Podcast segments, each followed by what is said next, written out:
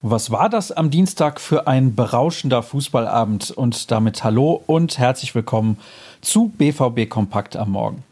Der Sieg in der Champions League gegen Inter halt natürlich noch nach, auch in unserer Tageszusammenfassung im Audioformat.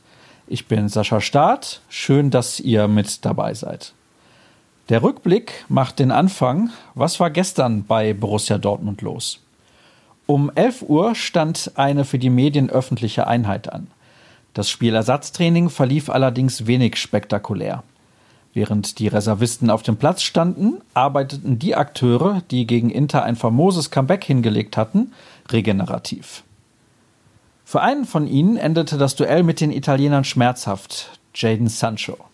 Der Engländer musste nach 82 Minuten das Feld verlassen, da der linke hintere Oberschenkel in Mitleidenschaft gezogen wurde. Wie der BVB dann am Mittwoch mitteilte, laboriert Sancho an einer Zerrung. Über seinen Einsatz in München wird erst kurzfristig entschieden. Keine Neuigkeiten gibt es zudem in Bezug auf die Personalie Marco Reus zu vermelden. Auch hinter ihm steht ein Fragezeichen. Derweil wurde das Achtelfinalspiel im DFB-Pokal terminiert. Bekanntermaßen reist Borussia Dortmund nach Bremen. Ausgetragen wird die Partie beim SV Werder am 4. Februar des kommenden Jahres. Anstoß ist dann um 20.45 Uhr. Die ARD wird die Begegnung im Free TV übertragen, auch Sky ist dann live mit dabei. Was passiert heute, am 7. November? Mal wieder ist es Zeit für eine Pressekonferenz. Um 13.45 Uhr stellt sich Lucien Favre den Fragen der Journalisten der Fokus wird sicherlich auf der Partie bei den Bayern am Samstag liegen. Danach steht ein reguläres Training auf dem Programm. Was könnt ihr von unserer Redaktion erwarten? Am Vormittag zeichne ich mit Chefredakteur Sascha Klaverkamp die neue Folge unseres wöchentlichen Podcasts auf.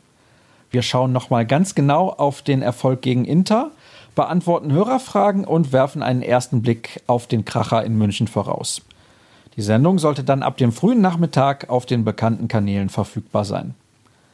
Außerdem könnt ihr euch auf einen Artikel von Dirk Krampe freuen. Er beschäftigt sich mit der erstaunlichen Wandlung von Lucien Favre. Der Dortmunder Trainer zeigte sich zuletzt immer offener und emotionaler. Eine Veränderung ist nicht zu übersehen und die beleuchtet der Kollege genauer. Damit sind wir für heute auch schon wieder durch mit unserem Überblick in Audioform.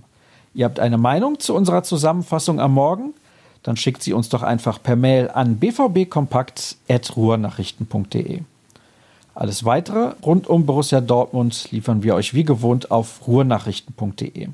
Auf Twitter könnt ihr uns unter rnbvb oder mir unter Start folgen.